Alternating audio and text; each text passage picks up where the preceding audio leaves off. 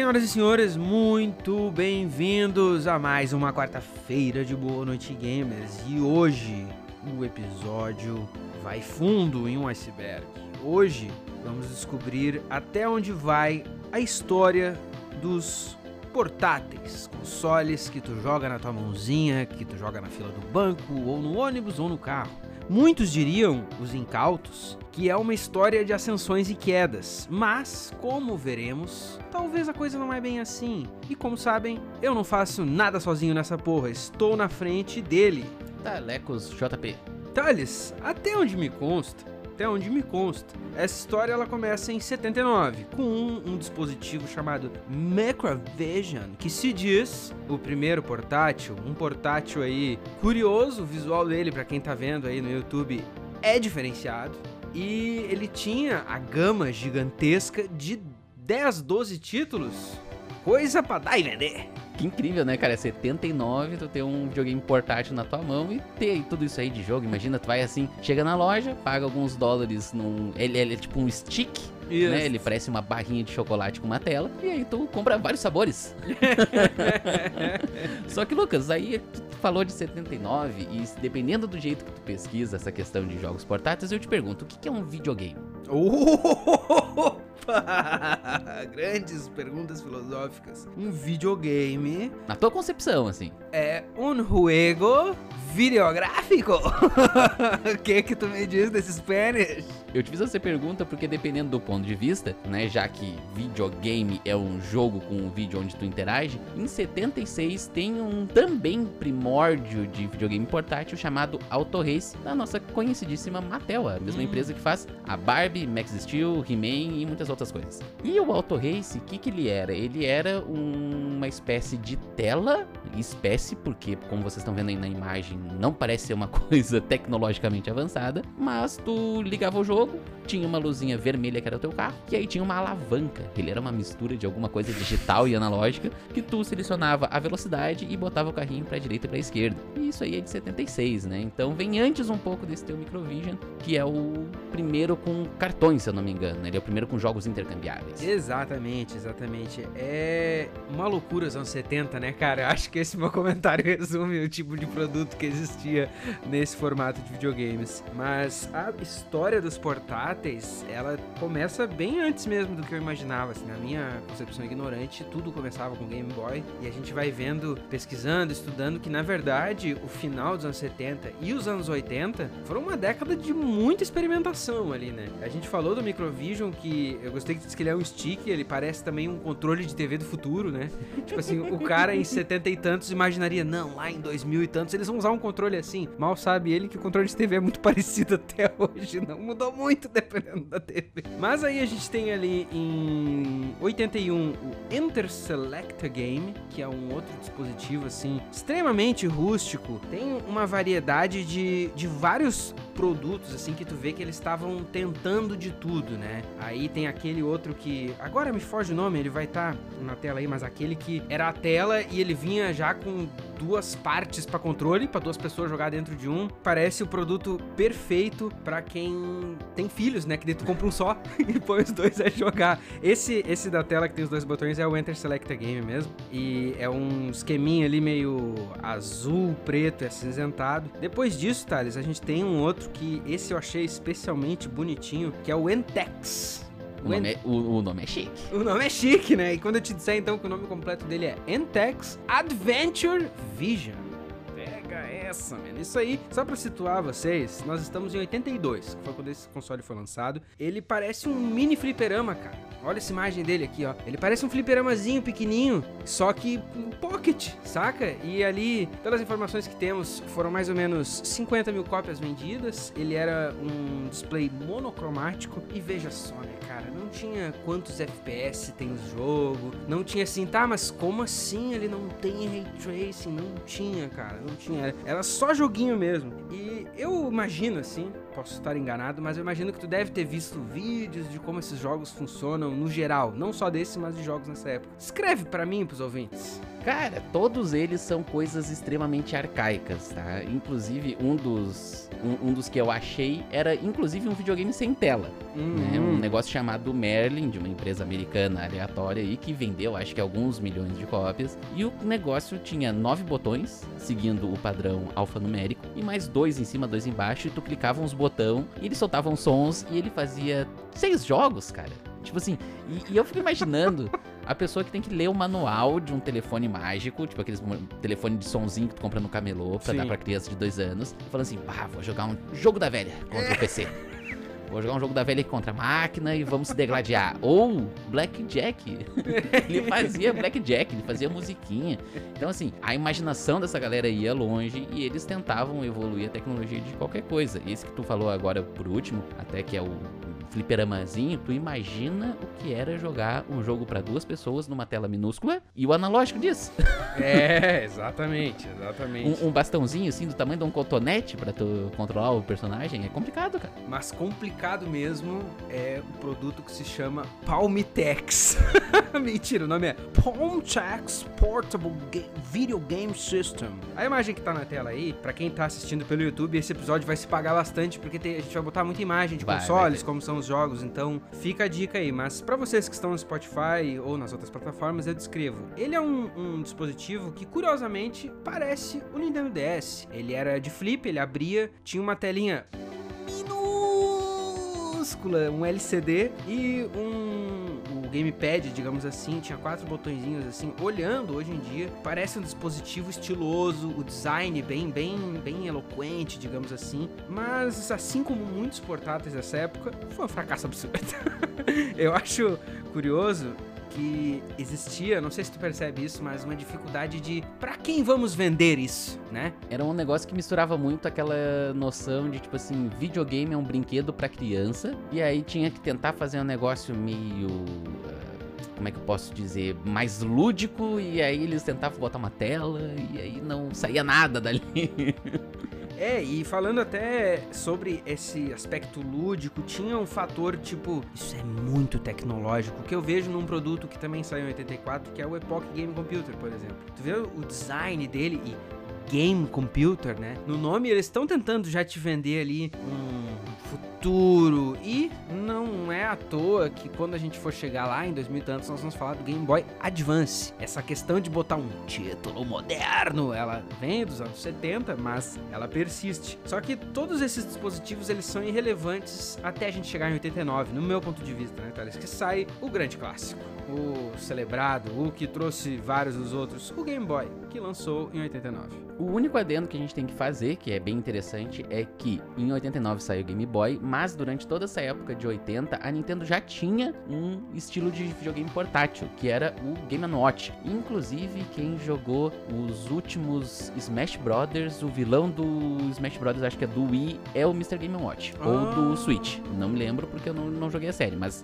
tem um Smash Brothers que o vilão é o Mr. Game Watch. O que, que era o Game Watch? O Game Watch era uma criação de um cara chamado Gunpei Yokoi. Esse cara é gente fina, porque ele é um cara muito fofo e ele criou um dos maiores fracassos da Nintendo depois, que é o Virtual Boy, mas isso aí é papo outra história. A história que se conta é que o Gunpei tava no metrô, né? Num trem-bala, segundo a Wikipedia, e o termo trem-bala remete a muitas coisas boas aqui no Brasil. E, o, e ele tava lá, viu os caras businessmen de Tóquio, direto na calculadora, fazendo suas finanças. E a gente sabe que calculadora, quando pega uma calculadora científica, ela é um computador. Claro. né? Ela computa coisas. Não, isso é, isso é sério. Tipo, o computador é de computar coisas. Não, com certeza, com certeza. Eu só adoro o jogo de palavras envolvido. E aí ele disse que se sentiu inspirado por aquilo ali pra fazer uma coisa portátil e interativa. E aí ele, ele faz o Game Watch, que é uma mistura incrível de minigame, porque cada Game Watch só tem um joguinho, e relógio, porque todo joguinho fica com o relógio no canto da tela lá correndo pra te não perder as horas jogando, né, cara? Tem que ser.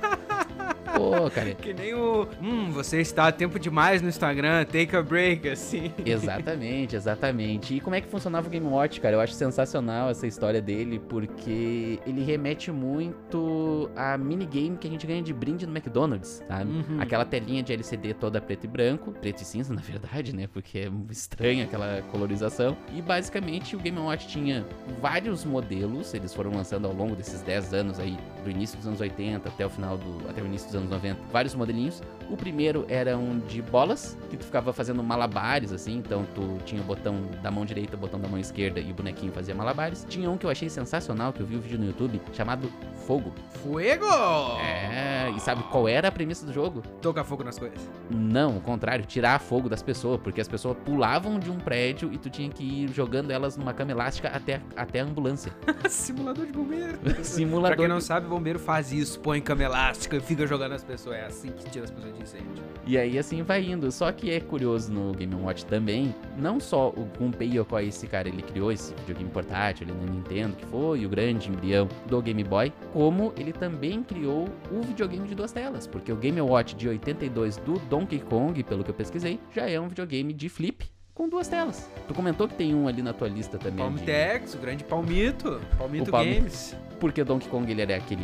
Donkey Kong, pra quem não sabe, o original é aquele que o Mario vai subindo as escadas pra salvar a princesa lá na- no topo do prédio. E aí ele colocou duas telinhas e tal. E o Mario vai por todos os lados, sobe e desce. E aí ele criou mais outra coisa. O direcional em cruz. Caralho, doidão. É, aí nós até já estamos falando pra fazer conexão com outros episódios de o Donkey Kong de Miyamoto, né? Não, mas o Donkey Kong é do Miyamoto. Mas aí ele converteu o Donkey Kong pro Game, pro game Watch. Fez aí com duas telas pra conseguir mostrar todo o mapa no, Uhum. no, no portátilzinho. E aí ele criou esse analógico, porque o Donkey Kong originalmente é de arcade, né? Claro, claro, mas eu acho interessante a gente fazer essa conexão com outros momentos, assim, porque até pra quem ouviu o episódio recente do Sonic, nós estamos falando dos anos 80, que é uma década onde formou o Sonic. Então é doido assim tu parar pra ver que, claro, a gente tá discutindo o caminho que levou até o Game Boy 89, mas por exemplo, 86 já estava rolando aquela conversa do Sonic em outro lugar, né? Então, se tu for ver, várias bolas rolando nessa indústria inicial de videogame, mas o sucesso que foi o Game Boy, voltando pra ele, é uma doideira, né, Thales? Nós estamos falando de um jogo que a biblioteca dele, e eu achei muito interessante esse número, a biblioteca do Game Boy, hoje em dia, contando assim, contabilizando tudo que saiu, é de mais de 1.200 títulos, cara. E aí volta pro primeiro título que a gente falou que tinha excelentes 12 games. É uma diferença bem Com o grande. telefone mágico que tinha seis jogos, né? cara? Exatamente. É uma diferença bem grande. Uma coisa que eu acho, cara, que se sustenta até hoje, e assim, palmas, palmas, palmas, palmas pra quem fez o design do produto, é como o console é bonito. O Game Boy, o primeiro, ele é muito visualmente bonito, ele é muito limpo, ainda mais comparando com as imagens que quem tá vendo pelo YouTube já viu de outros bagulhos que parece, nossa, esse telefone o Merlin que citou, por exemplo, parece um dispositivo do Star Trek, que usa pra comandar bomba na nave, assim, mas aí tu vai ver o Game Boy, ele é muito simples, né? É como o design de produto de várias coisas da Nintendo. E o pior é que tu tá falando faz sentido, porque os próprios Game Watch já eram bem bonitinhos. Eles já eram, tipo, pequenininhos, por causa que eles tinham que ser portáteis, caber no bolso, ins- inspirado em calculadora. Mas eles já tinham todo um. Eles eram vermelhinhos, tinha uns que era prateado. E era, é, é uma coisa. A Nintendo sempre trabalha bem a questão da sofisticacização dos produtos. Errei a palavra, é deixa assim. inventado, é isso aí. É sempre coinado. elegante, é sempre elegante as coisas da Nintendo. É sempre elegante mesmo, cara. E aí, sobre o elegante, que eu queria te lançar a pergunta: o que que tu percebe, assim, desses jogos de Game Boy? O primeiro. Cara, eu acho que falando em jogo de Game Boy, a gente não pode deixar de citar que, tipo assim, o Game Boy teve alguns concorrentes naquela época. Claro. né? A gente tem ali na lista Atari Lynx, que é um- uma tentativa de portátil incrível da Atari. Pelo eu não sabia que existia, aprendi para este programa, veja só. Eu já sabia que ele existia, mas eu sabia que ele tinha sido um fracasso. E tu vai ver que, assim, pô, a Atari era uma empresa que tinha sido a pioneira dos jogos, aí vinha correndo atrás do prejuízo já fazia anos, desde a função lá do jogo do ET. E aí, quando eles tentam lançar um console portátil, eles lançam um negócio, um trambolho gigante, com seis pilhas. Seis fucking pilhas pra tu fazer o negócio ligar. O negócio é caríssimo, pelo que eu vi lá na- no launch price dele, 180 dólares. Ui! E com uma biblioteca pequena, a Atari tem alguns jogos. Ah, nossa, ele era o, o Lynx esse foi o primeiro portátil colorido, grandes coisas, cara. Sem título, nada interessa, né? Sem título nada interessa. E aí falando em título, como a gente perguntou, né, questão de jogos do Game Boy, todos eles funcionam muito bem no Game Boy.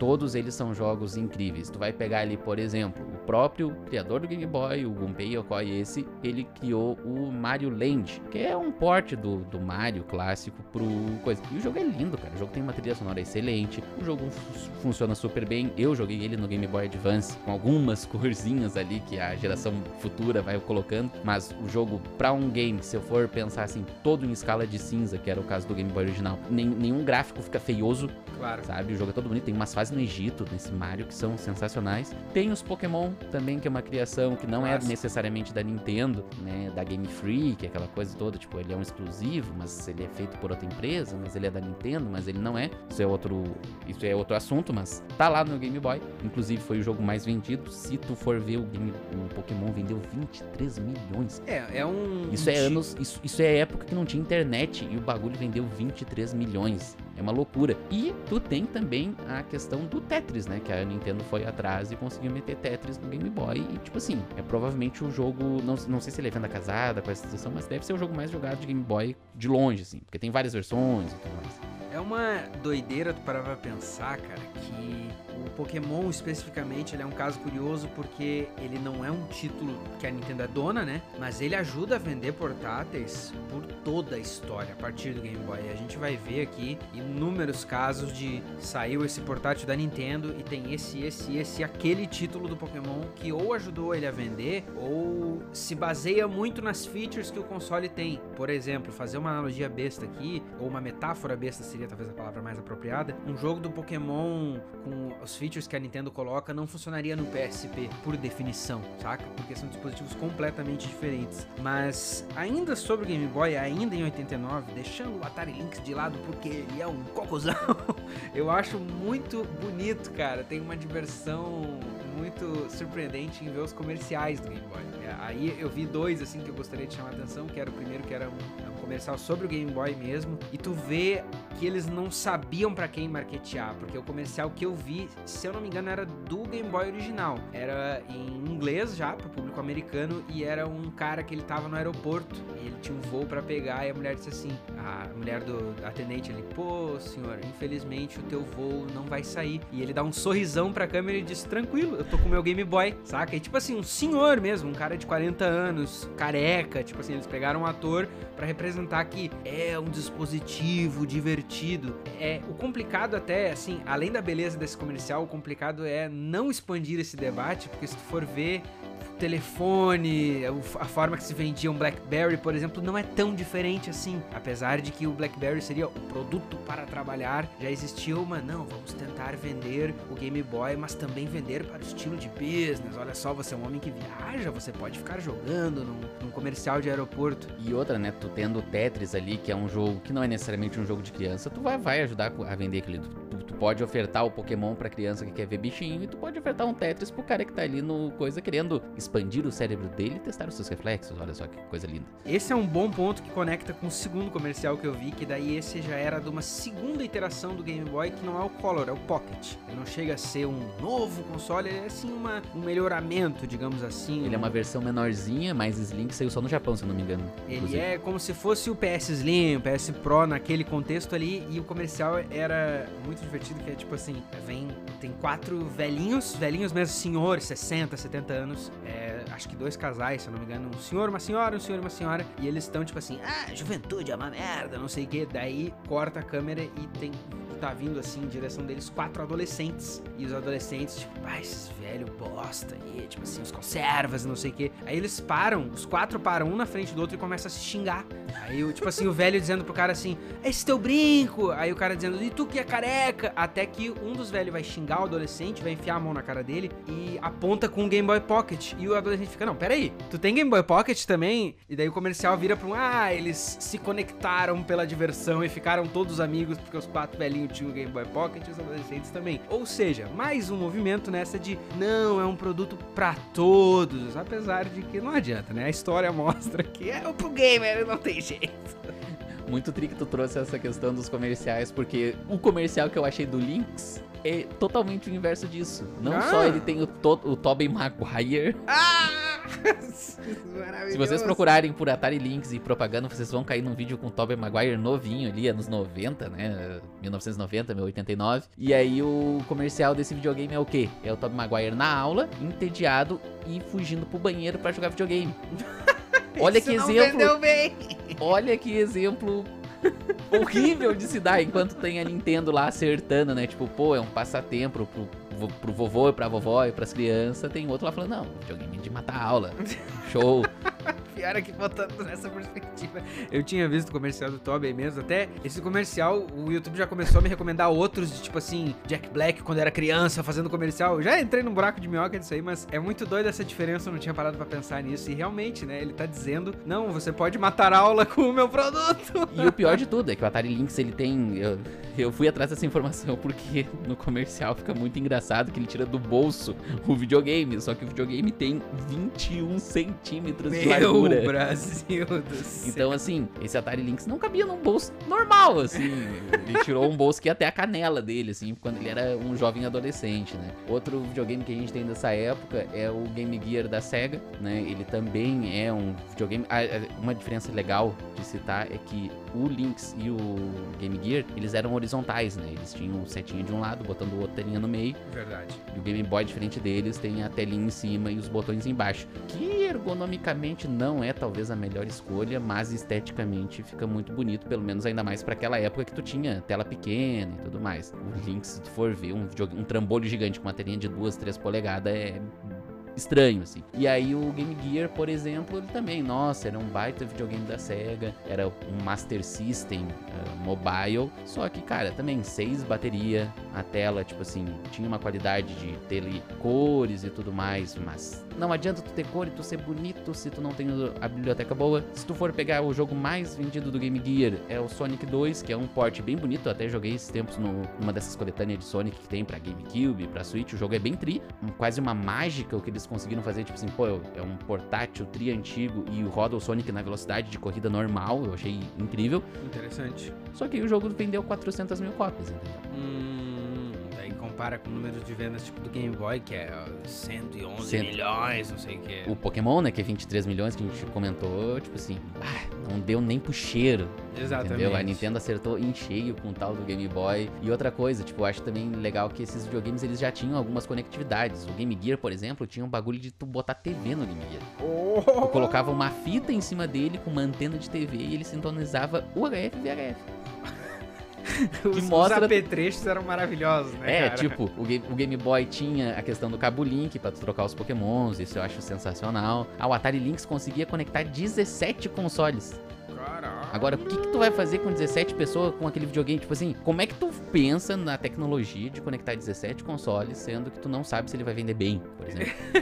Esse é um bom ponto, né? Como é que tu, tu pensa nessa feature, mas ela não tem um ecossistema, assim, não, não faz não, muito não sentido. existe. Por isso que aí, aí, a Nintendo, pô, humilde ali, conecta um com o outro e toca os Pokémon. E aí funciona no jogo, funciona pra muitas outras coisas. O Game Boy tem Game Boy impressora, tem Game Boy câmera. É verdade. É, É verdade, é verdade, é verdade. Inclusive, a câmera do Game Boy é sensacional, né? Que ela tira a foto e transforma na imagem do Game Boy e fica show. Diferenciada, diferenciada. E eu acho que é evidente pela história, mas o Game Boy ele mudou tudo. Tanto que a partir do Game Boy surgem inúmeros clones dele e vários. Aliás, todos na verdade fracassam majoritariamente. O clone que eu achei mais interessante foi o, o Super Vision, que foi vendido, marketeado como o Game Boy Killer. Uma, uma tendência da indústria de, de games já de cedo, né? Que ah, vai sair o novo jogo que é o melhor Dark Souls que existe. Daí sai e não é, é só um clone. E assim vai indo, né? Tem milhares de situações dessa aí. Não, porque o COD vai matar o CS.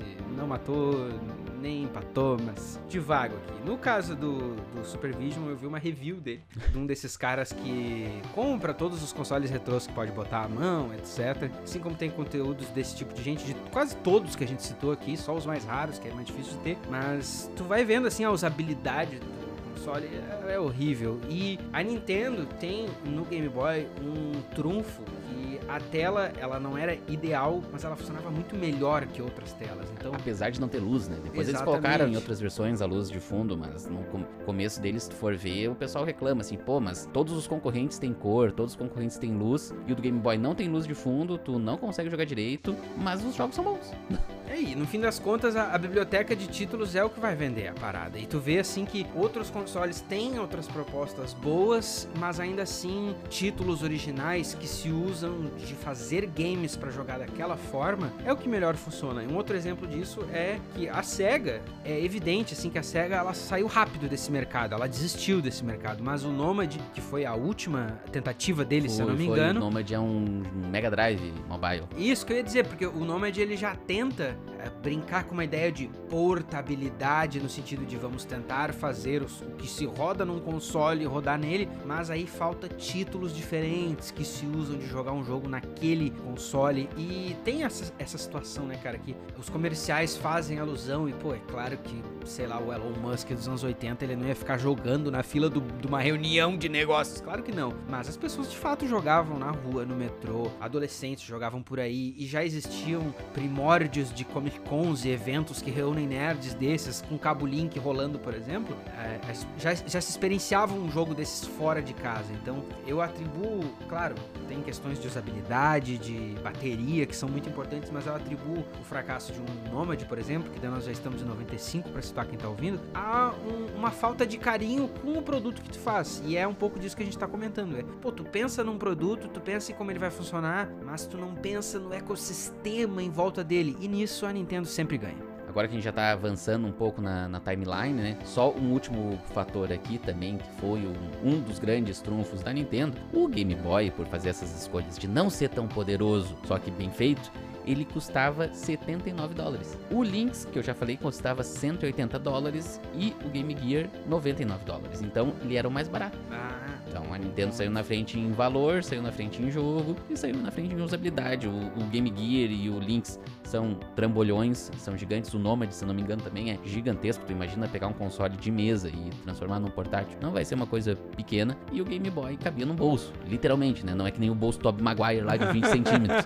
Então, assim, a Nintendo deu um show no Game Boy. E aí, quando fala em ecossistema que a Nintendo sai na frente, eu acho que justamente aí que entra o caso do Game Boy Color, que ele é toda uma melhoria do Game Boy original, com cores, agora como diz o nome. O Game Boy Color também se chama Color porque ele saiu em várias cores diferentes, então todos os modelos tem modelo translúcido, tem modelo verde, tem modelo amarelo, tem modelo roxo, tem modelo de tudo quanto é cor. Isso também incentiva as pessoas a colecionar, comprar mais consoles. O próprio Rambo que esteve aqui no nosso chamou o 64 de Nintendo Sabores, adorei essa, essa expressão. Nintendo Sabores. Provavelmente era como era chamado na época, mas eu até acho que, claro, tem esse ponto que tu trouxe de colecionar e tal, só que eu consigo imaginar o que isso provavelmente veio depois, óbvio, mas de primeiro momento isso funciona muito bem porque eu acho que é muito é, é muito legal tu dar essa forma de expressão pra quem tá comprando. Claro que tá falando de uma pessoa que comprou isso aí no interior dos Estados Unidos. Sim, na loja ia ter uma duas opções, mas agora quem teve a chance podia escolher de uma vasta gama de hum, como que eu acho que o console combina comigo. E é uma forma de se expressar, querendo ou não, o que que tu co- escolhe comprar. Se tu quer um console translúcido, ou um roxo, ou na cor padrão e etc. E já brinca com coisas que a Nintendo vai continuar fazendo ao longo dos anos de... Eu tinha, por exemplo, eu tive acesso, bem depois, nós estamos falando de 2008, eu tive acesso a um Game Boy Color. Eu tive um por uns dois anos. E ele era uma versão custom do Pokémon, e oficial. E existiam outras versões custom de outras coisas. Eu, eu acho essas ideias interessantes. E tu vai vendo produtos com os quais a Nintendo concorria, ela simplesmente conseguiu fazer o mais interessante e o que cabia melhor no bolso de todo mundo. Outro que eu quero citar aqui é o Neo Geo Pocket, por exemplo, que foi a segunda iteração da SNK e foi outro fracasso. Ah, ainda apostava um pouco, nós estamos falando de 98 já, ele ainda apostava muito em jogos preto e branco e o Game Boy Color é de 98 também.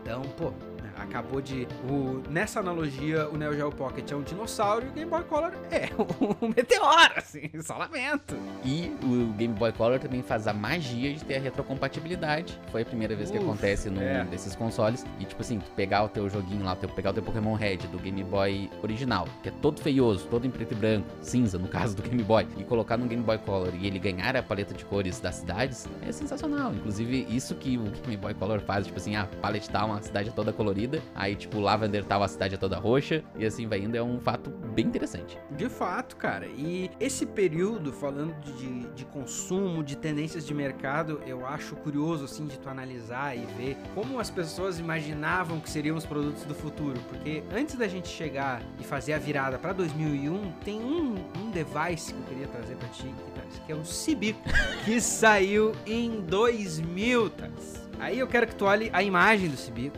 que vai estar na tela.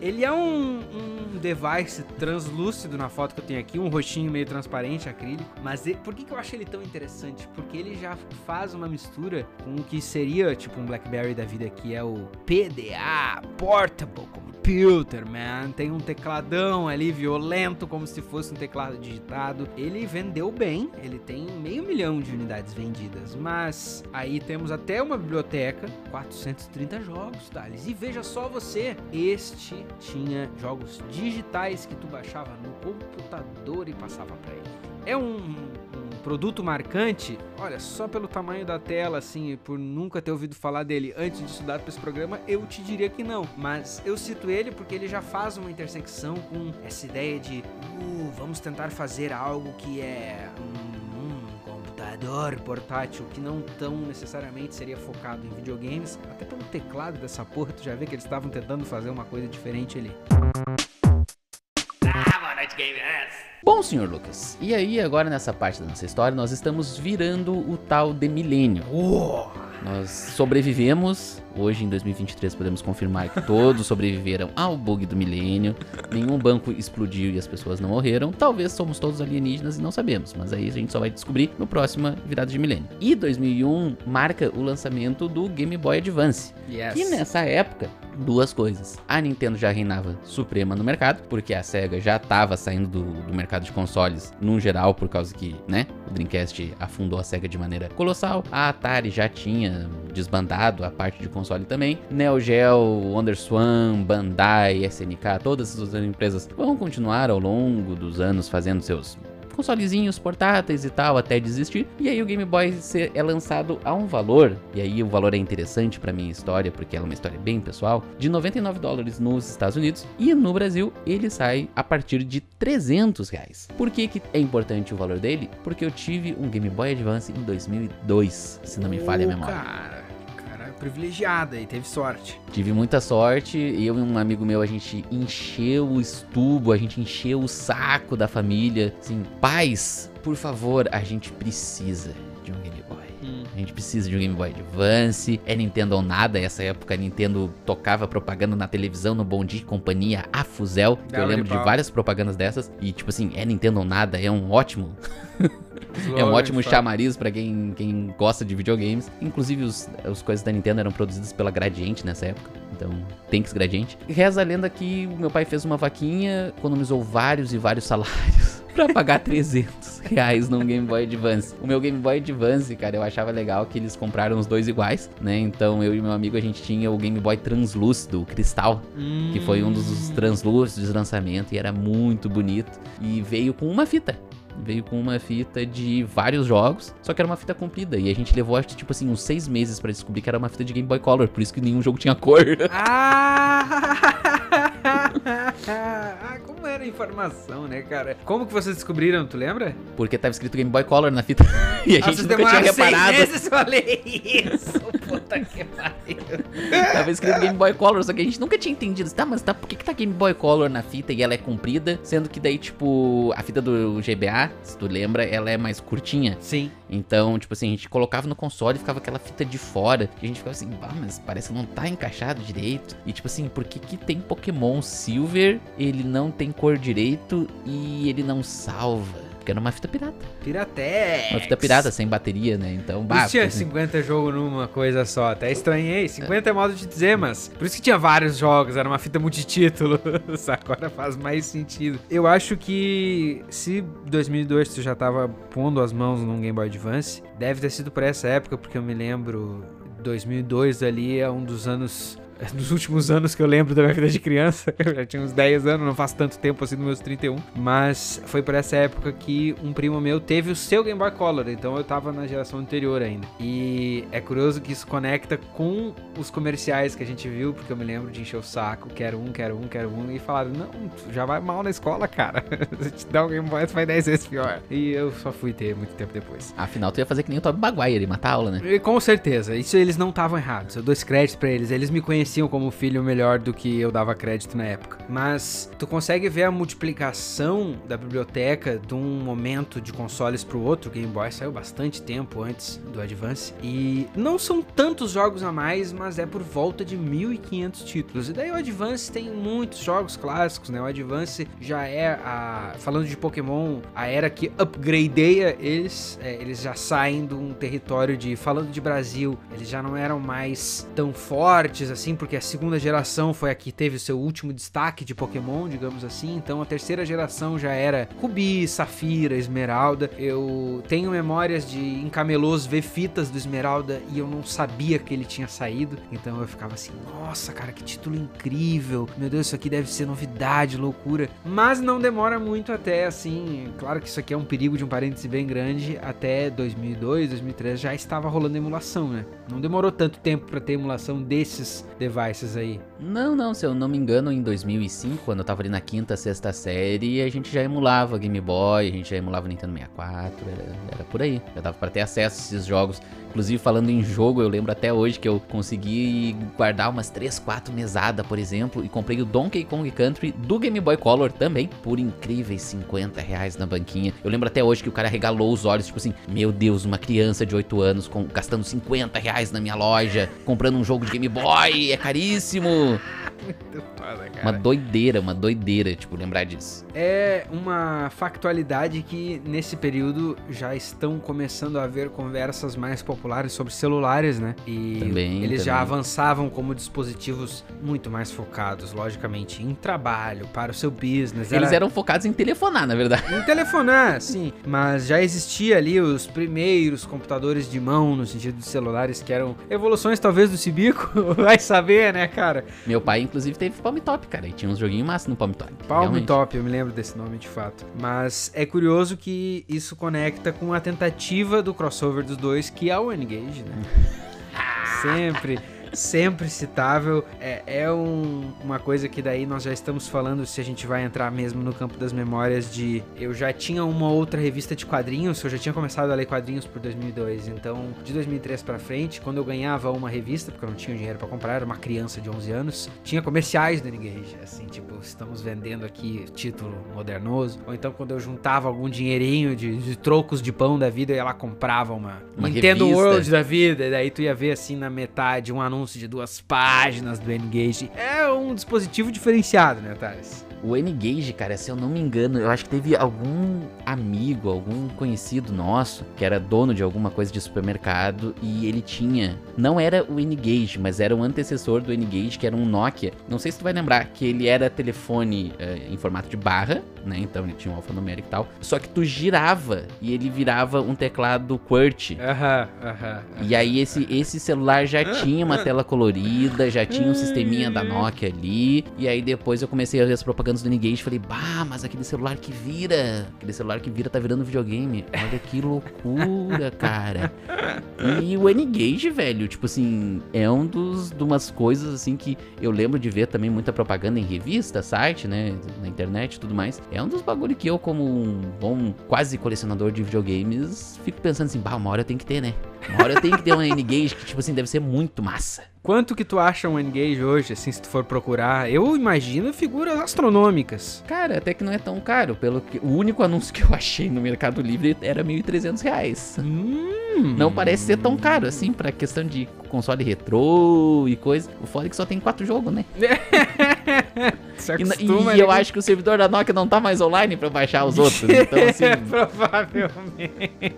Isso é, isso é um ponto excelente. Mas sobre o Game Boy Advance, cara, a gente, claro, poderia abrir aqui e citar vários jogos clássicos, mas me interessa pra crono- cronologia da nossa história que ele teve um ciclo de produto bem curto, se tu for parar pra ver, né? Ele Sim, teve, sim. ele teve o Game Boy SP, que saiu em 2013. Esse eu cheguei a ter em minhas mãos, eu não possuí ele, mas tinha amigos que o, que o tinham. Ali eu joguei muitos jogos da fitinha pequenininha, que nem tu citou. Ah, o Game Boy Micro é um produto que eu acho interessante, mas eu nunca vi. Mas o Game Boy Micro ele já sai em 2005, que já era o fim da vida do Game Boy Advance, porque em 2004 saiu um console que viria a se tornar, por muito tempo pelo menos, o mais vendido de todos, que é o Nintendo DS, né? Outra coisa da pesquisa que é muito legal, assim, do nosso exercício aqui do Boa Noite Gamers, porque na minha cabecinha ignorante, burra de quem não pesquisava, o DS era coisa de 2010, mas não, o primeiro de 2004, Thales. Ele é bem antigo e eu nunca tinha parado pra pensar, porque, claro, aqui no Brasil, quando, quando a gente era criança, a notícia realmente demorava pra se espalhar. Mas pra mim, que, teve um Nintendo Game Boy Advance entre 2002 e, sei lá, 2006, 2007, o DS realmente também era uma coisa bem mais, bem mais nova, né? Bem mais atual. Mas não, ele é bem antes e se tu pegar o, o DS original, cara, ele é um trambolhão. Ele é um tram- esquisito, ele é esquisito. ele é esquisitão, assim, ele, ele pega esse con- o conceito lá do Game Watch que a gente falou no começo do episódio, de botar duas telas funcionais que conversam entre si e tudo mais, e ele expande isso com a tela de toque, né? E também é uma revolução pra época. Eu fiquei chocado a primeira vez que eu vi que provavelmente foi um DS Lite, que daí a gente falando de iterações portáteis, né? Ainda mais nesse momento do mercado, eles têm muitas iterações, né? Tipo, não é um novo console, é uma versão nova do mesmo console. É, a Nintendo sempre lança, né? Revisões. Revisões, eles esse é o chamam, né? termo técnico, Então, exatamente. tu tem, por exemplo, tu tem o Game Boy original, o Pocket Lite, tem o Game Boy Color, que é um avanço, mas aí, tipo, continua o mesmo sistema, ecossistema do coisa, do Color. Tu tem o Game Boy eh, Advance, o SP e o Micro, que nem tu falou. E aí o DS vai ter o DS Lite, depois tem DS XL e assim vai indo. Uma coisa que a gente esqueceu de citar, Lucas, rapidinho aqui. Tu lembra, né, que o Game Boy Advance, ele também era inovador em algumas coisas porque ele conectava com o GameCube, né? Claro, claro, claro, claro. Aí entra aquela, aquele ponto que a gente vem trazendo, que é uma surpresa pra mim até desse programa, mas da validade do ecossistema da Nintendo, né? Isso é outra coisa que antes, pré-pesquisa e pré muitos dos episódios que a gente já vem abordando a Nintendo pouco a pouco, a gente vai vendo que, na verdade, a experiência do usuário, os caras pensavam muito. Pô, Game Boy Advance um portátil, conectar com o console que eles estão vendendo na época, que também era uma coisa potente, diferente, é algo muito inteligente. Tu jogava os minigames no, no console, só que isso não é a primeira vez, né? O primeiro a fazer isso era o Dreamcast. Claro, Tá claro. cega, que faliu e a Nintendo foi lá e fez melhor, né? Fazer o quê? Mas 2004, Thales, não é só o ano que sai o DS. É o ano que outra empresa, infame ou famosa, dependendo de qual ciclo da internet tu pergunta, adentra o mercado de portáteis. Uma empresa que até então não tinha posto o pé nessa água. Uma empresa que, enquanto o Game Boy e o Game Boy Color revolucionavam o mercado, essa empresa estava focada no seu primeiro console, a Sony, que em 2004, no mesmo ano do DS, lança o PSP, a primeira versão do PSP. E aí, sonistas e nintendistas agora, nesses comentários desse instante, vão se pegar no pau, porque na época a rivalidade existia, mas hoje a gente tem uma coisa que a época não tinha: a história. A história passou e os números estão aqui. Então, quem foi maior? Quem foi o melhor não tem como dizer, mas quem foi maior? Quem passou por mais mões? JP, eu tenho informação aqui. Tu tem, a Wikipédia tem, o Google tem. E a informação é a seguinte: o PSP, esse device nos nós, nós vamos entrar, nós vamos falar mais, mas o PSP, ele vendeu 80 milhões de cópias. Que é bastante. Que é bastante. Comparado ao Game Gear que tinha vendido só 10. Mas o Nintendo DS vendeu 154 milhões. É o caralho de asa, entendeu? É o bichão mesmo. Praticamente o dobro. Então, sonistas e nintendistas, briguem à vontade, mas a questão está definida e respondida de uma vez por todas aqui. Mas tudo isso para trazer o famoso PSP à lida. E eu sei que tu gosta dele, então traz para nós, Thales. Cara, o PSP ele foi lançado quando tu falou em 2004 e sabe o que é o doido dessa coisa toda que a gente sempre fala em todo programa de as coisas ah, foram lançadas muito antes, a gente só teve contato depois. Eu fiquei muitos anos namorando nas revistas e na internet o PSP e eu tive um em 2010, cara. Hum. E em 2010 a gente já tinha o PlayStation 3 ah, no mercado. Eu lembro que a minha namorada da época tinha um PS3 e ela me deu um PSP. Opa! E pra mim era basicamente o seguinte: eu tinha o PS2, ela tinha o PS3 e o PSP ele fica bem no meio, sabe? ele é Sim, quase sim, uma sim. interseção dos dois, tipo assim, ele não tem, lógico, o mesmo gráfico do Ele é o elo Play- perdido dos humanos, assim. Quase isso, quase isso. O PSP ele não tem o gráfico do do Play, do Play 3, lógico que não, mas ele é dependendo do jogo, ele é até mais bonitinho que o PS2, tá ligado? Aham, Porque sim. ele, ele faz aquela coisa, tipo, tinha muito jogo, tipo, ah, Gran Turismo. O Gran Turismo dele não tem o modo simulação, mas é bonitinho, só que só tem quatro carros na pista. O God of War tem menos inimigo, mas roda lindão, tem uma Sim, queda de sim. FPS meio tensa ali já, mas funciona. O que eu acho legal do PSP que me chamava atenção é que ele já tem, por exemplo, analógico no console. Sim. Então, sim, sim, ele sim. tem um, um feeling de videogame muito maior que os consoles da Nintendo, que pra o gamer hardcore, Nintendo é brinquedo, né? Se não tiver nos comentários agora, Nintendista sonista de espada na mão, se xingando, trocando sangue, eu tô maluco. Mas sabe, cara, que eu acho que o PSP, ele tem uma vibe meio MP5. Ah, é Isso que, aí, é que os chineses depois, todos os MP5 ficaram igual ele, né, cara? É complicado. Isso aí, a galera da geração Z, a galera da geração TikTok, não sabe o que que é um MP5, mas ah, se a gente for assim fazer um backtrack bem breve aqui, quando saíram players que tu botava um CD, era uma novidade. Então tu imagina a novidade que era quando saiu um player que tu botava um MP3, cara. Só que do MP3 veio o player que tinha o MP4, que tocava vídeos. E a partir daí vieram diversos produtos de diversas fabricantes de qualidade duvidosa, que era o MP5, mas não existe um formato MP5 que tu sente o cheiro do vídeo. Então ele só tinha uma câmera. E aí, por, por aí ele ia indo. O PSP, eu acho que. Por que, que eu cito ele a ver com um MP5 da vida? Claro, ele não é um MP5, mas ele tocava música, ele tocava vídeo, ele não tinha câmera, mas ele rodava vários games. Ele podia acoplar uma câmera. Ele podia acoplar uma câmera, mas é, é que eu tive contato com o PSP, eu acho que, e aí falando de iterações e revisões e tal, o PSP ele teve o PSP 1000, o 2000, o 3000 e outros formatos. Eu acho que o PSP que eu tive contato foi um PSP 3000 e foi bem depois também, não nada de 2004, eu acho que eu fui botar as mãos em um emprestado em 2011 que o meu irmão mais novo tinha um e ele meio que me emprestou ali porque eu era já era muito fã de Metal Gear e tinha um Peace Walker ali, né? Que era o que eu queria jogar. Eu sei que tem outros, mas eu queria o Peace Walker que tem história e tal. E aí eu fiquei um bom tempo assim, é, indo pra cursinho que na época eu fazia jogando o PSP ali. E a interface dele é meio MP5 vibes, saca?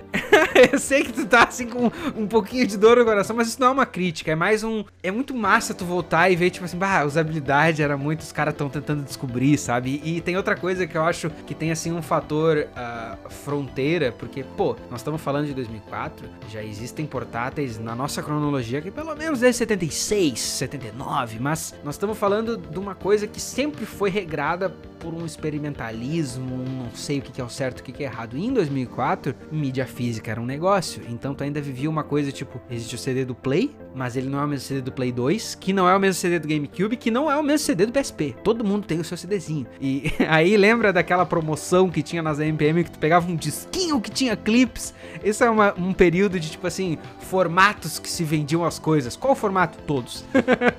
Falando em formato, é legal, né? Que o PSP ele tem um formato próprio, que é o Universal Media Disc, que de Universal não tem É, nada. exatamente. que é o MD e, e uma gambiarra que eu achei sensacional da Sony é que assim, o PSP, se vocês, se vocês forem parar pra pensar em questão de hardware e tudo mais, eu falei aqui que ele é tipo um Play 2 portátil. O Nintendo DS era um console muito mais ah, humilde em questões gráficas e tudo mais. Só que, claro, a Nintendo ganha por ter Zelda, por ter Pokémon e suas infinitas A franquias famigerada biblioteca. Aí o PSP, uma coisa que eu queria trazer aqui, que é muito interessante, o segundo modelo dele ali, o PSP 2000, 3000, que é o que tem hoje no mercado, e o PSP Go, por exemplo, que é aquele que levanta, Uhum. né? Ele tem 64 MB de RAM, Hum, né? Tipo assim, pegando a memória RAM como um standardzinho, assim, do o padrãozinho do ah, quanto poder tem, tem 64 MB de RAM. O Nintendo DS tem 4 MB de RAM. caralho, cara, caralho. que Então, tipo doideira. assim, só pela memória RAM tu já vê que são máquinas com propostas totalmente diferentes. A mesma coisa tu pegar o preço. O PSP foi lançado a 250 dólares e vendeu super bem, graças a Deus, graças aos cosmos que ajudaram a Sony. O DS era vendido a 150 dólares. Ah. Então tu, tu, tu, tu tem Só que nessa época era legal porque tu tinha um público bem distinto. Eu acho que a Sony conseguiu atacar mais os hardcore gamer, assim como foi no caso do PS3, Xbox 360 contra o Wii, que o Wii ganhou. Sim, é. e aí o público casual ficava lá jogando Nintendogs, por exemplo, no DS, mas também ganhou, né? 150 milhões de, de cópias. Quer chutar qual que é o jogo mais vendido da história do PSP? Quer chutar? Eu sei, eu sei, eu já sabia antes e eu confirmei na pesquisa do episódio de hoje, mas é GTA Liberty City Stories. Yes! Yes, yes, yes, yes, yes. E esses GTA do PSP são bons, cara. São bons, cara. Eu acho eles melhor que o dos Play 2, inclusive. Por- Melhor que os do Play 2, essa é uma declaração O- forte. Se eu não me engano, é o segundo que sai pro PSP, que é o Vice City Histories. Ele já tem até aqueles minigame de tu cuidar dos teus cartéis e tudo mais. Que não tem, tipo, no GTA San Andreas, por exemplo. Interessante, Não interessante. tem no- no- nos mais clássicos do Play 2. Esse é um período ali por 2004, 2005, 2006 que daí a gente já tá vendo o início da era BlackBerry, que é pré-smartphone, né? E daí os computadores eles já mandavam um e-mailzinho, até por isso que vários dos dispositivos que nem o PSP que a gente nos deu uma zoadinha de brincadeira, que ele era meio MP5, ele já fazia várias coisas, Ele já foi- navegava na internet, né? Tu que, é quad- tu que é leitor de quadrinhos, o PSP vinha com um leitor da Marvel instalado. Pra tu ver. E eu acho que se tu vai ver os concorrentes da época que a gente citou bastante até aqui, vamos falar, por exemplo, do GP2X. Bizarríssimo, tu colocava jogos através de um cartão SD e muitos deles são fracassos, né? O, o próprio GP2X é, é até interessante o fato de que muitos das coisas que regiam ele, o sistema dele era open source, o que é uma coisa que é diferente no mundo de consoles. Vai pedir pra, pra Nintendo assim, me passa o código do Game Boy, eles vão te dar um tapa na cara e um cease and desist, como a gente bem sabe, né? Mas aí se tu vai ver, por exemplo, tem um, um device específico que eu achei assim, tipo, putz, nós estamos na era BlackBerry mesmo, que é o Pandora, tá? Olha a cara desse diabo, desse bicho. Ele era quase que um netbook antes do netbook. O próprio netbook já é uma coisa esquisita por definição, porque ele não é um note, ele é um net. Mas o tal do Pandora era pra ser uma combinação entre um game console e um sub-notebook. Existia essa classificação de produtos. Cheguei a bater no microfone aqui, desculpe meus ouvintes. É, e, curiosamente, o tamanho dele não é tão diferente, sabe de qual? Do 3DS. Olha aí. 3DS a gente já tá falando de 2011, correto, tio Lucas? Yes, man. E uma coisa que eu não sabia, mas que eu achei interessantíssima, tanto o 3DS quanto o PS Vita, que vai ser a próxima sequência da Sony de consoles portáteis, um fracasso absurdo, sem precedentes na história da Sony. Quer dizer, tem Play 3 também, mas Play 3 a gente vai visitar outra hora. Os dois são de 2011 e uma a primeira coisa interessante que eu vou trazer aqui pra dizer assim, ó, por que que a Nintendo acertou nas gerações de coisa até agora? Sempre é o mais barato. Em março de 2011 é lançado o 3DS, que traz uma tecnologia incrível, inovadora de 3D sem óculos, Ai, cara, o famoso dor no olho. o famoso dor no olho, o olho que derrete. Uma vez eu tentei, cara, eu- quando eu peguei um 3DS, que eu comprei uma vez um 3DS, eu falei assim, pá, vou, o que que tem aqui na biblioteca dele? Daí eu peguei um- uns gamezinhos assim, tem um jogo chamado Kid Icarus, que foi um dos jogos de lançamento dele, que é tipo um Devil May Cry, assim, do, do Kid Icarus. E, véi, é tanto efeito na tela, e eu botei o 3D no máximo. Eu joguei 5 minutos, eu tava chorando, Não, só chorando. imagino, só Só imagino. que, cara, eu lembro de estar na internet essa época, de, tipo, ver os sites já, de uma, ma- num YouTube que já funcionava, e ver todos os anúncios do 3DS era sensacional, cara, porque o 3DS ele foi lançado com Ocarina of Time 3D, com Snake Eater 3D, Oh, que é o tá Metal louco. Gear, com um jogo do Mario novo, com Kid Icarus, esse que eu citei, que que é um jogo sensacional, era uma série lá do Nintendinho original, que nunca mais tinha tido jogo. E o 3D sem óculos parecia ser uma tecnologia boa, né? No caso do PS Vita, eu lembro de ver as- os anúncios, e o PS Vita focava totalmente em tecnologia. Hum. A Sony, na época ali que tava com seu PlayStation 3 tentando ressurgir das cinzas, ainda tava naquela pira de que, nossa, a gente tem que ser incrível. Nossa, o nosso gráfico é o melhor de todos. E aí eles trazem o PS Vita em 2011 com tela de OLED, com tela de toque multitoque, com tela de toque atrás, com tela de toque do lado, com um monte de sensor, com um monte de coisa. Só que o console fracassa incrivelmente. E sabe por que que ele fracassa? Porque a Sony, ela gosta demais de dinheiro. A Sony lançou o PS Vita a 249, 250 dólares, e só foi baixar ele pra 200 dólares em 2013. Não, os caras são completamente. Ou seja, eles esperaram dois anos, eles fizeram um negócio completamente fora do padrão de preço da época e levaram dois anos pra baixar o preço. A Nintendo lançou o 3DS em março de 2011 por 249 também, PS Vita do final do ano. E em julho, ou seja, três ou quatro meses depois do lançamento, eles desceram pra 169. Qual que é a lição que a gente aprende aqui? Nunca compre as coisas no lançamento ou na pré-venda. Daqui a pouco tu vai estar pagando mais barato. Economia, senhoras e senhores. Mas é aquela coisa que a gente gosta de fazer a ponte, é os games e o mundo na volta deles, né? Essas intersecções são sempre interessantes pro Boa Noite Gamers. E o primeiro Avatar saiu em 2009, que é um filme que, querendo ou não, botou o 3D de volta no mapa, né? Saiu aquele 3D de fita azul e fita vermelha. Tu já viu o filme com aquilo? Nunca vi, graças ao bom Senhor Jesus Cristo. Não Mas- funcionava, tá? Só pra dizer.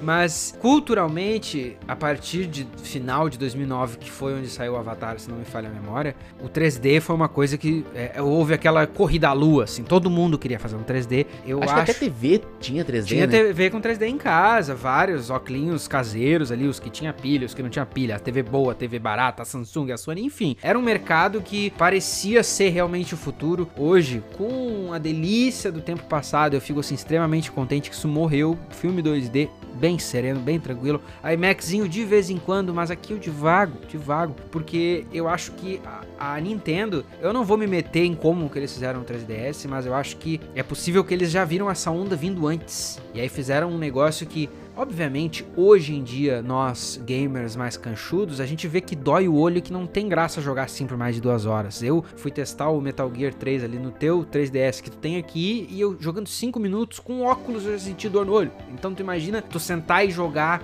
sozinho no teu quarto todo escuro, aquilo ali pertinho. Nossa, vai derreter mesmo. Mas na época, não tem como negar que era uma ideia muito legal. Eu me lembro de testar ele numa viagem à capital, numa dessas lojas, Livraria Cultura, Saraiva, que sempre tinha uma coisa nova assim. Eu fiquei abismado, cara. Eu fiquei abismado. Principalmente com a ideia que não era o foco do bagulho, mas de, putz, se tu quiser, tu desliga o 3D e o jogo funciona normal. Que loucura, saca? E esse é um momento que a gente já citou a emulação mais ou menos, mas quem é gamer aí um pouco mais velha guarda, esse episódio tá fazendo eu me sentir bem velho, by the way. Mas, pra quem é, é gamer de velha guarda, tu lembra, cara, 2010 não era fácil emular um DS, não. O DS normal, não era tranquilo de Não, não emular. rolava, não rolava. Os emuladores rodavam o bagulho mal ou não geriam bem a coisa de duas telas, ou, e eu tentei várias vezes nessa época porque eu não tinha um desses, ou não salvavam. O jogo funcionava, mas o emulador não salvava de jeito nenhum. Então, pô, ter um bagulho desse que era uma tecnologia muito interessante, em 2011 todo mundo achava que seria o futuro, que todo filme seria em 3D, tudo que era filme que não precisava era assim. O, o, o- não adianta, a Nintendo foi muito inteligente no seu mercado em lançar um upgrade do que seria o DS que vendeu que nem água e que conversasse com a tecnologia da época. Por isso que eu olho pro PS Vita com porra de sensor atrás,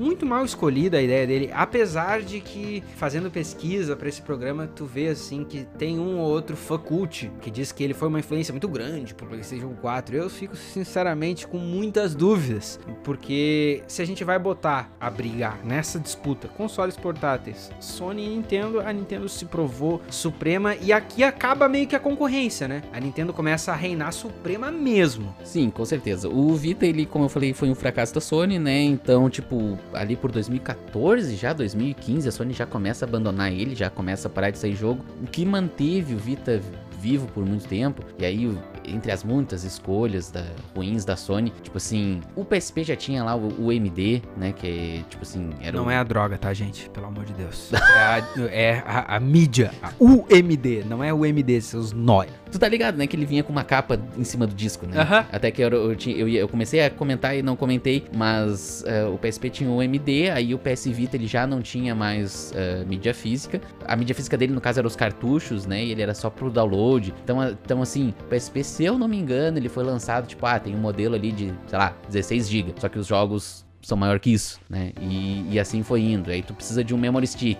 Aí o memory stick da Sony não é um cartão SD que tu coloca ali, não é um adaptador. É o memory stick da Sony, oficial, que também é bem caro. Então, tipo assim, a Sony teve várias decisões que, tipo assim, foram erradas no PSP e, tipo assim, a pirataria meio que corrigiu pra eles, porque, tipo, o PSP pra desbloquear é dois toques, tu baixa os arquivos, bota no cartão SD e deu. já Deu tá desbloqueado. O PS Vita demorou um pouco ainda pra ter desbloqueio de, pra jogo pirata e tudo mais. E querendo ou não, né, tipo, pirataria não sustenta a empresa, lógico que não. Só que a pirataria às vezes vende o console, que é o que a Com princípio. certeza vende, com certeza vende. O Quem- Nintendo quem DS, por isso, exemplo, tinha o R4, né? E a Nintendo, tipo, meio que não tinha o que fazer pra bloquear o R4. Ah, saiu uma atualização aqui, saiu uma atualização ali, dá uma bloqueada, tu troca os arquivos e funciona. Aí vem a garota Fit ou a Empress, né? Claro que não são elas, mas vem a pessoa com esse título naquela comunidade e diz: Ah, tu lançou update, deixa eu resolver aqui então. O, o DS, inclusive, quando eu tive o meu em 2015, eu acho, 2016, sabe quanto que eu paguei no R4 dele, cara? Hum, 400 reais. hum. Era um R4 diferente lá para pro 3DS, mas era bem caro e tal. Mas funcionava, entendeu? Então, tipo assim, por que, que eu vou ter um PSP se eu posso ter um 3DS? Mesmo que eu tenha comprado usado, eu tô no console da Nintendo. Vou estar fazendo propaganda, quem sabe outra pessoa vai comprar. Então, a Nintendo acabou ganhando também, porque era um console muito mais fácil de tu jogar jogos. né? É Com o- que é o certeza. E no, no fim das contas, a simplicidade nesse sentido vai sempre levar. E é curioso olhar para os concorrentes, porque a única última oposição nesse momento foi o PS Vita mesmo. Tanto é que os consoles portáteis que não são da Nintendo desse ponto para frente já começam essa tendência, já é plantada aquela sementinha ali por 2011, 2012 de consoles que são voltados para emulação, para homebrew, para piratarias de formas variadas, digamos assim, né? E aí tem esse aqui que é bem bonitinho, que é o como é que é o nome do bicho? Game Consoles Worldwide Zero, também conhecido como GCW Zero, que é um bagulho que rodava em Linux, saiu em 2013 via Kickstarter, num,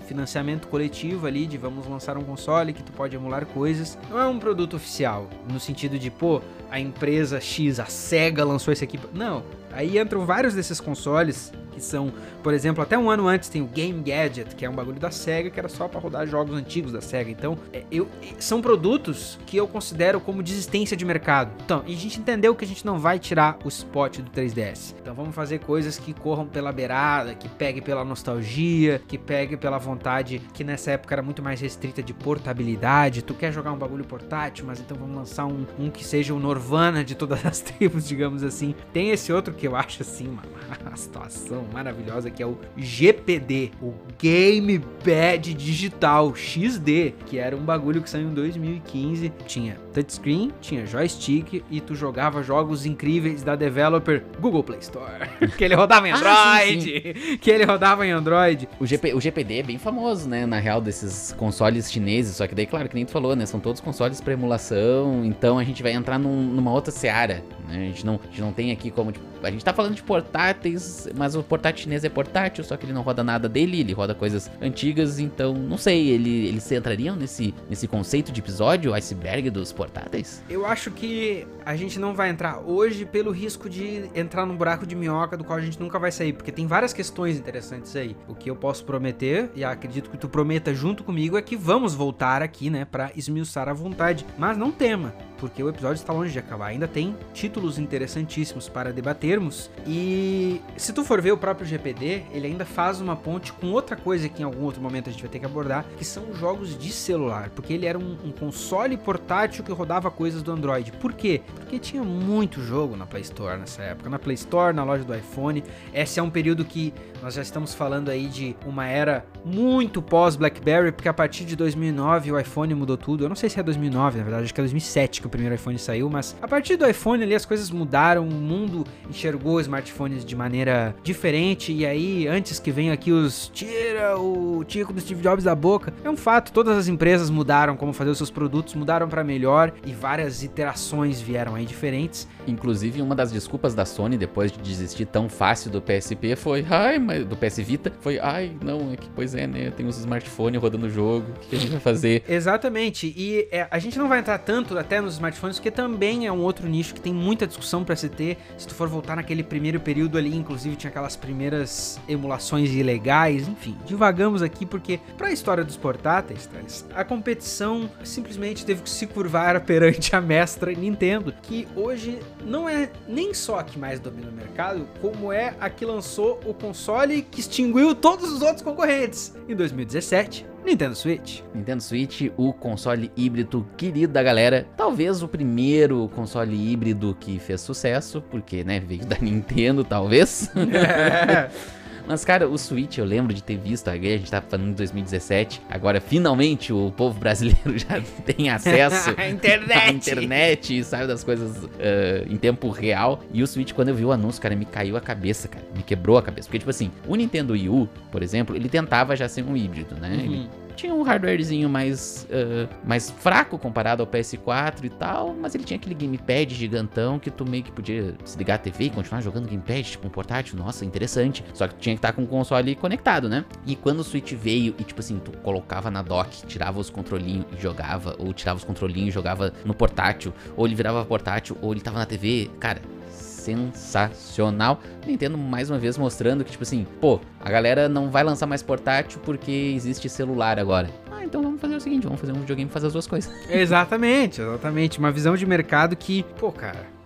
É, Eu poderia fazer qualquer piadinha aqui tirando a Nintendo pra louca, só que o sucesso é evidente do troço. O sucesso é evidente, evidente, evidente, de uma forma que, se a gente vai falar de um bagulho que não é nem um concorrente dele, porque foi sair cinco anos depois, mas o Steam Deck com certeza se influenciou pela Nintendo nos dois quesitos, no fracasso do Wii U e no sucesso do Switch. Não tem como a gente dizer qualquer outra coisa. Seríamos insanos terraplanistas se a gente dissesse o contrário. Mas o Switch é uma doideira, cara, porque eu, para mim até hoje é meio difícil de meu cérebro amarrar o conceito de que tu pode jogar nele qualquer coisa que tu jogaria na TV. E eu me lembro, assim, as poucas instâncias que eu não tenho um deles, eu não tive a oportunidade de me acostumar com ele, mas a- as poucas instâncias de estou numa casa com amigos, vamos jogar um Smash Bros, por exemplo, ou até nas nossas lives, vamos jogar um Cuphead e eu ficar com um controle que é uma coisinha em cada mão e tá tudo solto, saca? E tu fica assim, meu Deus, cara, travou meu, meu chip de 32 GB de RAM mental aqui, sacou? Eu não, tenho, não consigo.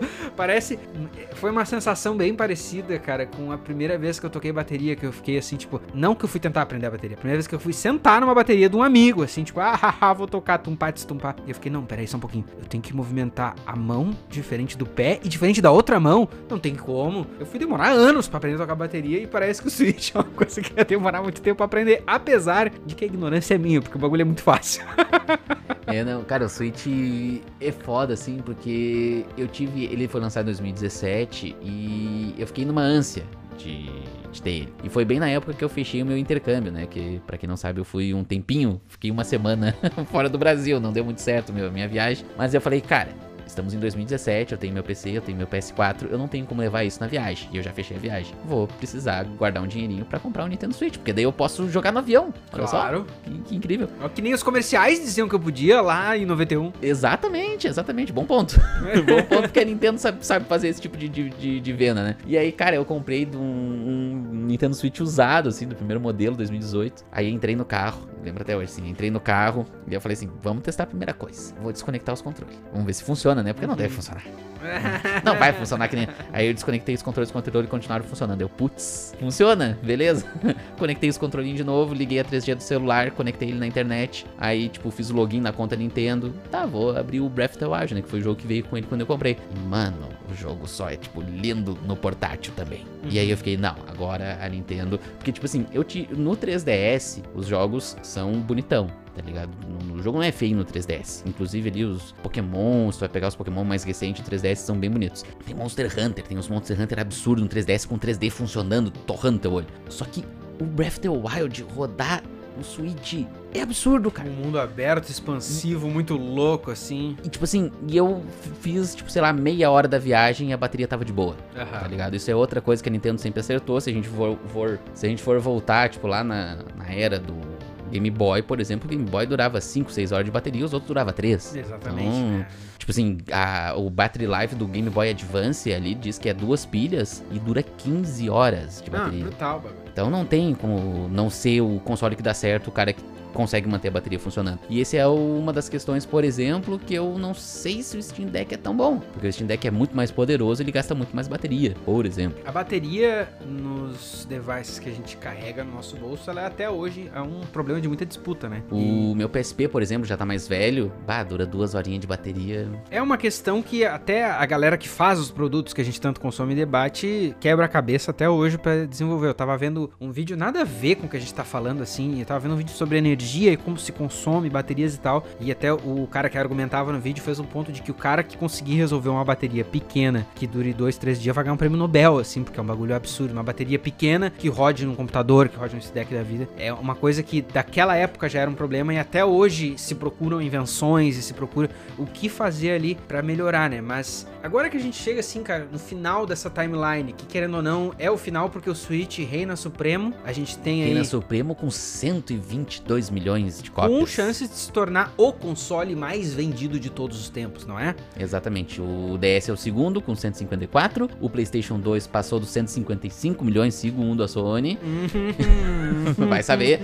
E o Switch tá no 122, né? Então, pra tu ver que é o mercado deles, não adianta, né? E até a forma que apostaram no fracasso da Nintendo com o Wii U, ela é silenciada com um dispositivo que ele funciona em todas as esferas, ele vai deixar legado, ele é influente e ele tem um espacinho pro que a gente gosta, que é a pirataria. Ah, esse aí é o... É, é doideira que é um, um console que saiu em 2017 e daí no ano de Jesus Cristo de 2023 sai um lançamento que é Hogwarts Legacy e os caras estão suando a camisa pra não. Vai ter que sair um port pra Switch no fim do ano. Vai sair depois? Não interessa. Vai sair. E são vários títulos que se aproveita e se coloca no Switch, traz títulos de outras eras, de outras developers. A própria coleção que foi tão hypada do Metal Gear vai sair pra Switch também. Tem inúmeros títulos. Cara, acho que o Switch ele conseguiu fazer um negócio incrível, que é tipo assim, praticamente toda a biblioteca de sucessos ali da época de do, do PS3 do Xbox 360, se o Nintendo Wii e o Wii U, todo mundo reclamava assim, ah, o videogame da Nintendo não rodou BioShock, não rodou Call of Duty, tirando Call of Duty, claro, por questões de Activision, toda aquela galera de jogo teve título remasterizado lançado no Switch. Pra tu Tem. Crysis no Switch, tem Pois Sniper Elite no Pois Switch, é. tem BioShock no Switch, tem praticamente tudo. Me interessa, cara, indo um pouco além nessa discussão, assim, o Switch é um videogame que, como tu sabe, eu não tenho, assim, a necessidade de comprar esses dispositivos, porque a gente não comentou aqui, mas eu cheguei a ter um DS, ali por 2013, eu comprei ele no Deal Extreme, que era um site que funciona até hoje, mas que vendia muita coisa refurbished, e DS tinha uma gama, todos esses que a gente citou aí, da coisa da Nintendo de lançar versões sabores, que nem disse o Rambo, versões especiais, ele tinha todas refurbished. Eu comprei um DS que tinha uma cor bem única, que era a... não era esse o nome, mas eu chamava de o DS Tartaruga Ninja, porque ele era o verde bem Tartaruga Ninja, sabe? Não é aquele, aquele mais pastel do DS padrão e tal, era um DS light, bem Tartaruga Ninja mesmo, assim. E me lembro de ter pago na época 90 dólares, eu paguei 200 e tantos reais e eu paguei 100 no R4. Nossa. Por que, que eu não fiquei com o negócio? Porque acabou sendo um dispositivo que eu não joguei, que eu não... não- é, é, com, a, com a chance, eu acredito que até um pouco, talvez por causa do R4, eu tive a chance de jogar tudo que era jogo no mundo, daí eu não queria jogar nada, saca? É, não, Joga 10 acontece minutos de um e pá, mas deixa eu ver o outro, deixa eu ver o outro. E nessa tu não firmava em jogo nenhum, nem os Pokémon, que eu na época curtia bastante jogar ainda, eu consegui me firmar. Então, tudo isso pra dizer que esses dispositivos, é, eles, eu acho eles muito interessantes no sentido de consumo, e no sentido de o que, que se faz com os jogos ali. Mas o que mais me interessou nos últimos anos foi o tal do Steam Deck, tá? Não vou te mentir, assim. Porque tu acha que ele ser um PC, entre aspas, de fato, eh, te dá uma gama maior de coisas pra fazer com ele, talvez? Tipo, pode instalar um Windows e. Sabe que não necessariamente por isso, cara, mas pela, pela ideia, e tem um pouco de gimmick envolvido de. Não, peraí, tu tá dizendo então que se eu jogar no meu joguinho survival que eu amo lá, The Long Dark, e eu fechar o meu save, por exemplo, eu fiz um, acabei meu gameplay do dia, eu fechei meu save, tu tá me dizendo que cinco dias depois, no aeroporto, que nem dizem nos comerciais, eu posso ligar o meu Steam Deck e eu vou rodar igual eu rodo no meu PC e eu posso inclusive usar o meu mesmo save. Isso pra mim explode a minha de jirico, entendeu? E a gente tá falando aí de um, um dispositivo que ele ainda, eu acredito que ele ainda vive uma fase meio experimental, porque tem vários relatos de ah, Last of Us Parte 1 roda no Steam Deck. Mentira, não roda não. Foi ser certificado pro Steam Deck de novo seis meses depois. Então ele ainda, ele ainda tem um aprendizado envolvido, eu não nego isso. Mas existe um fator ambicioso ali, se tu for ver, de não, nós vamos fazer um jogo de ponta de 2023 rodar num dispositivo daqueles. E um jogo de PC. Eu não tô fazendo nenhum nenhum juízo de valor de, ah, o jogo da Nintendo é mais leve, não sei o que. Eu nem entendo nada dessas porra. A gente é aqui developers de sofá, não é mesmo? Mas, ao mesmo tempo, é isso mais que me interessa, né? Nem tanto a coisa de, ui, um PC, um Windows, porque seria um dispositivo que no meu uso pessoal, eu com certeza não usaria para trabalhar. Seria talvez o único dispositivo da minha vida que é só para lazer única e exclusivamente. Mas, ao mesmo tempo, essa é uma ideia que muito me interessa, assim, apesar de que ele não é muito barato e no Brasil ele ainda é difícil de tu pegar na mão, né? Não, e ele é grande, né? É, ele não é conveniente nesse sentido. Não que o Switch seja, porque o Switch ele tem, como ele tem os controlinhos ali, os analógicos, não é muito recomendado meter no, no bolso. Agora, o, o Switch Lite, que é a, a versão só portátil, quem sabe cabe. O bom é ter um case, né, pra não quebrar os controlinhos, pra não É, de fato. arran- arranhar a tela e tudo mais. O Steam Deck, a minha opinião só é que, tipo assim, acho que o mais importante ainda é a questão de bateria. Eu sei que tá, o Steam Deck dura 3 horas, que é mais ou menos o que dura o Switch. Só que no Switch, dependendo do jogo, dura 3 horas. For jogar um jogo mais simples no Switch, ter quase 10 horas de bateria, dependendo da situação. Entendeu? Eu já fiquei, tipo, com o Switch sem carregar dias a fio. Mas claro, aquela coisa, tipo, ah, joguei meia horinha aqui, meia horinha ali e vai indo. Não precisei preocupar com bateria. Entende? E acho que o Steam Deck, bah, se eu meter um Elden Ring ali, Ele vai derreter. ele já era, entendeu? Então, Figurativamente falando, ele vai derreter em suas mãos. igual, por exemplo, se eu for trazer a minha experiência com o PSP, eu usava o PSP muito pra. na época da faculdade. Eu joguei nessa época o Final Fantasy do PSP. o Crisis Core, que é um jogo excelente, diga-se de passagem. E eu jogava meio uma hora e meia na ida, uma hora e meia na volta, chegava em casa, tomada, deixava carregando pra no outro dia sobreviver. Aquela uma hora e meia de ida, uma hora de volta. Lógico, é um jogo mais pesado, PSP, tarará, um dos exclusivos mais pica que tem gráfico, som, tudo mais. Aí essa é a minha existência, assim, quanto a Steam Deck. E o preço, né? O preço. E o pior é que até tem eh, empresas que tentam fazer eh, consoles parecidos com o Steam Deck. Tu tem o ROG Ally lá da Asus. Uhum. Agora meio que virou a febre, tipo assim, ah, Lenovo, Asus. Todas essas empresas que fazem notebook, alguma coisa, eles... Não, a gente vai fazer o nosso Steam Deck agora. Só que todos eles são caríssimos. Vai ser interessante voltar nesse ponto da nossa história daqui 10 anos e ver todos os que floparam e morreram no caminho. Mas é que a gente já tá falando de futuro, até pra gente amarrar esse programa, já que já chegamos nas profundezas do iceberg, vai falar de futuro, tem que falar dele, né? O quê? Quem? Não, nada disso. PlayStation Portal, esse é o nome que vão vender do tal do projeto Q, que nós já trouxemos cobertura exclusiva, informação lá naquele podcast que agora me foge o título, mas que a thumbnail é simplesmente David Jones e Steve Jobs, dois dos maiores pensantes dos últimos 20 anos. Cara, o PlayStation Portal, ele vai vir aí pra revolucionar o mercado. Afinal, ele é um controle com tela que tu conecta no PlayStation 4 ou no PlayStation 5. Se eu não me engano, é no PlayStation 5 só, né? Só assim. É só no PlayStation 5 pra Só, quando a tua mãe vai. quiser usar a televisão, ela poder ver novela e tu jogar o teu play na tua casa, remoto, pelo PlayStation Portal. E Cara- aí, sabe o que, que é o mais louco disso? É que ele é tão revolucionário que não parece que no celular tem um aplicativo da Sony chamado Remote Play. Que eu posso jogar no meu celular com qualquer controle, qualquer controle Veja de só. Android, o meu Play remoto. E sabe o que, que é mais louco? Hum. Porque no meu celular ou no meu computador com o Remote Play e o meu Play 4, se eu estiver viajando lá na, na puta que pariu, eu falo assim: Mãe, liga o Play 4 aí pra mim. Ela aperta um botão, Play 4 liga, conecta na internet. E eu vou jogar o meu Play 4 em qualquer lugar do mundo. E o PlayStation Portal aparentemente não vai fazer isso, porque ele é revolucionário, ele só funciona dentro da tua casa na mesma rede. Ele é maravilhoso, né, cara? Eu acho que tem duas coisas que eu quero comentar. A primeira é que eu.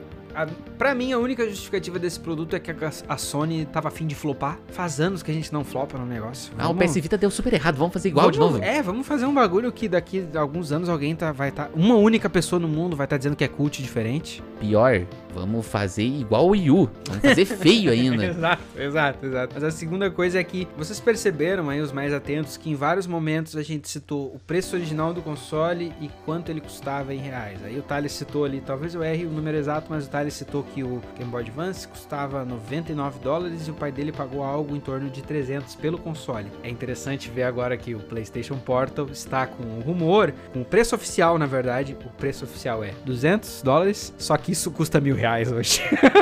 então, a figura em dólares, ela não muda muito ao longo do consumo de toda essa nossa cronologia aqui, mas a figura em reais, ela vai sempre flutuando. Quanto era 100 dólares lá quando o Game Boy Advance foi vendido? Ah, X. Quanto é hoje em em dia, 3x. no mínimo. E, e tu vê que a Sony, assim, ela de vez em quando. E, e Cara, eu não entendi ainda por que, que eles fizeram esse negócio. Eu não consigo, eu não consigo conceber. E, cara, eles vender. Quanto é que é? 200 dólares? 200 dólares. O Switch Lite custa 200 dólares. É um console dedicado. Eu tô te assim. falando, cara, eles estão afim de flopar de novo. Eles estão afim de flopar de novo. E eu acho até que com essa mensagem de desgraça e acalento, a gente pode agora voltar no que começamos lá. É uma história de ascensão e queda, Thales? Eu acho que sim. É a ascensão da Nintendo e permanência. e a queda de todos os outros mortais, com exceção do PSP que ficou grudado ali no, pena- É, no penhasco, assim. O PSP falou, não, eu tô no meu lugarzinho aqui, porque 80 milhões de vendas até que deu certo. Até que deu certo. Mas eu acho que, cara, eu acho que, assim, a gente foi lá dos primórdios, desde o telefone mágico até o Game Boy, daí do Game Boy pro Game Boy Advance, toda essa hegemonia da Nintendo. Ela foi ameaçadinha, talvez, pelo PSP, que se mostrou um bom console por ser um negócio intermediário e não necessariamente ponta. Só que, tipo assim, sou melhor que o meu concorrente, sou, mas não sou caro, né? E aí Eu o gosto- PS Vita... Essa situação aí, ela é descrita pra mim com a expressão deu corda pros outros se enforcar. Ela só disse, não, faz o PSP, vai dar bom, vai dar bom. Aí quando flopou, deu bom, né? o cara lá, o Miyamoto, ligou pra alguém lá na Sony, deu bom, né, gurizada? Gostaram da ideia? fazendo- Imita nós mais. A gente fazendo 3D aqui com tecnologia do Tazo, literalmente. Exatamente.